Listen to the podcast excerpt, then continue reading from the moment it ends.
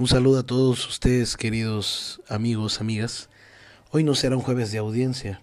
Estas palabras que dedico hoy son para nuestro recién fallecido Papa Emérito Benedicto XVI, un gran, gran Papa, no solo por su capacidad intelectual, sino por su silencio, por su meditación, esta timidez eh, que parecería que no va de acorde a una lumbrera de la iglesia, pero él era así. Joseph Ratzinger nació el 16 de abril de 1927, un sábado santo en la diócesis de Passau, en Alemania. En 1939 entra al seminario menor en Traunstein, dando el primer paso en su carrera eclesiástica. Pero nos acercamos a la Segunda Guerra Mundial, por lo cual él y todos sus compañeros de clase fueron reclutados al FLAC, al Escuadrón Antiaéreo. En septiembre de 1944, habiendo alcanzado la edad militar, Ratzinger es elevado del FLAC y regresa a casa. En noviembre pasa por el entrenamiento básico en la infantería alemana, mas debido a su pobre estado de salud es exceptuado de buena parte de los rigores propios de la vida militar.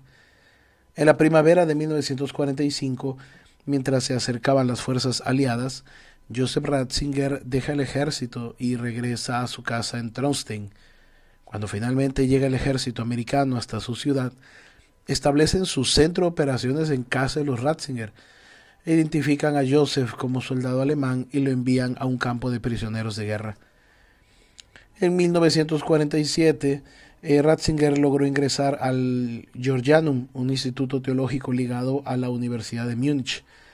Y en 1951, exactamente el 29 de junio, Joseph y su hermano eh, son ordenados sacerdotes.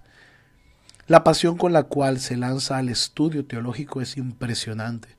Prontamente nombrado profesor en distintas universidades, participando incluso en las cuatro sesiones del Concilio Vaticano II en calidad de perito y consejero teológico principal del cardenal Frings de Colonia.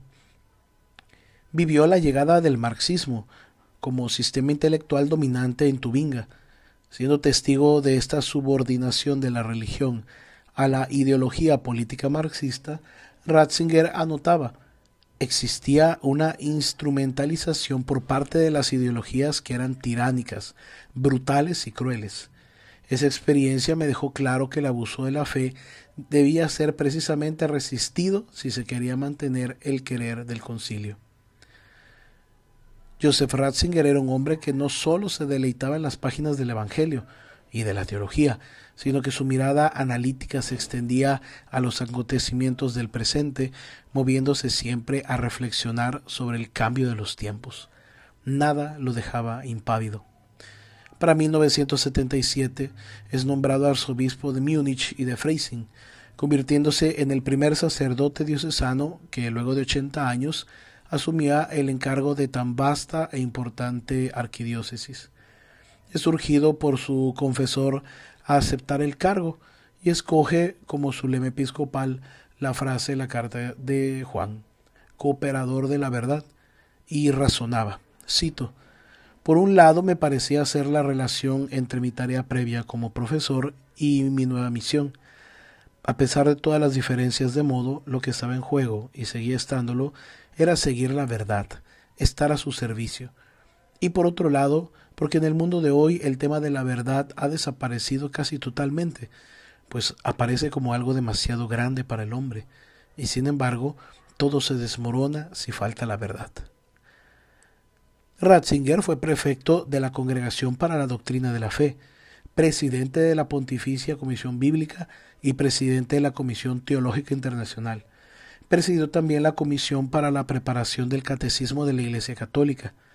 Hasta la muerte de San Juan Pablo II era miembro de la Secretaría de Estado, de las congregaciones de iglesias orientales, del culto divino y sacramentos, de, la, de obispos, de evangelización de los pueblos, educación católica, así como de los pontificios consejos para la unidad de los cristianos y del de cultura, de las comisiones para América Latina y Ecclesia Dei, no poca cosa. Fue elegido papa el 19 de abril de 2005, convirtiéndose en el pontífice número 265, sucesor de San Juan Pablo II. El 11 de febrero de 2013 anunció su renuncia al pontificado de la Iglesia Católica. Qué compromiso con el estudio, con la fe, con la oración, con la verdad, con Dios. No presenciamos a una figura mediática. Quizás no tenía un rostro afable como otros papas y no gustaba tanto de las cámaras y de los medios de comunicación. Era tímido, pero qué pastor con tanta sustancia, desprovisto del orgullo, de la falsa intelectualidad, alejado de la vanidad de los que creen saberlo todo. Él se acercó al misterio y a la verdad con tanto fervor, descalzo, como quien pisa tierra sagrada. Muchos se centraron en desentrañar los motivos de tu renuncia, Ratzinger. Te querían hacer ver como alguien que salta antes de que el barco se hunda, pero gastaste todas tus fuerzas, todo tu conocimiento y dones en servicio a la iglesia que tanto amaste, que tanto defendiste en tiempos de oscuridad. Tus fuerzas físicas tan disminuidas no eran como tu fe ardiente y tu mente ágil. Lo entregaste todo, lo consagraste todo. Te abandonaste al silencio de la oración en un monasterio. Una de las mentes más geniales del mundo católico brillaba en silencio, recogido en meditación la misma meditación que practicaste durante toda tu vida, amando, encontrándote con el Señor. Qué vida también vivida. Descansa en paz, siervo bueno y fiel. Descansa, Benedicto XVI. Gracias.